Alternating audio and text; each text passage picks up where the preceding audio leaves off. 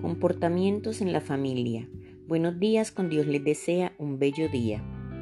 Eleva tu conciencia y cambia tu vibración. Inevitablemente cambiarán tus resultados.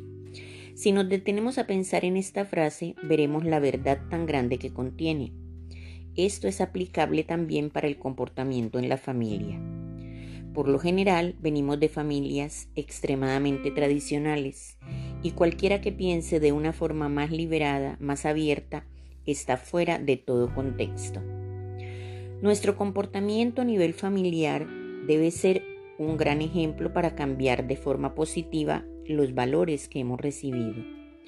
No podemos decir que los valores inculcados por nuestros mayores, padres, abuelos, tíos, han caducado. Lo que sí ha caducado es la forma de aplicar estos valores. Aunque con mi hija menor con quien vivo tenemos lógicamente formas diferentes de ver algunas situaciones. Ella está tratando de hacerme ver las cosas de una forma mucho más positiva para aprender a vivir mejor. Viendo las cosas desde el lado positivo. No debemos convertir nuestras relaciones familiares en una lucha por ver quién tiene más la razón y por qué.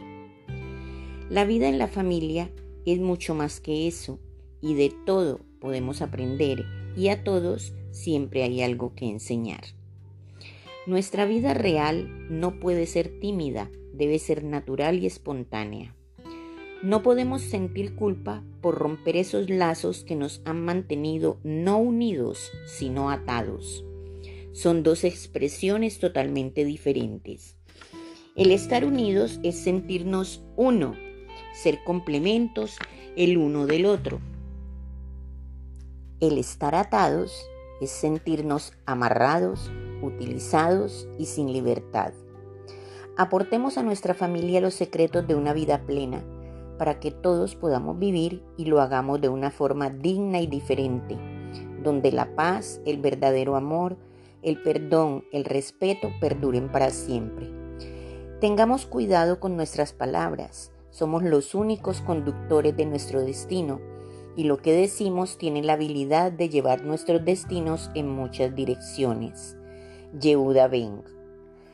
Que nuestros comportamientos reflejen nuestras palabras, pues nuestro corazón, pensamientos y sentimientos deben ser coherentes con lo que hagamos. El ejemplo es el mejor motor que debe tener toda familia. Si hay apoyo mutuo, se saldrá adelante, de lo contrario, todo será un completo caos. Si hay amor verdadero, habrá tolerancia, comprensión. Si hay respeto, habrán valores y éticas. Que no falten estos tres integrantes en las familias.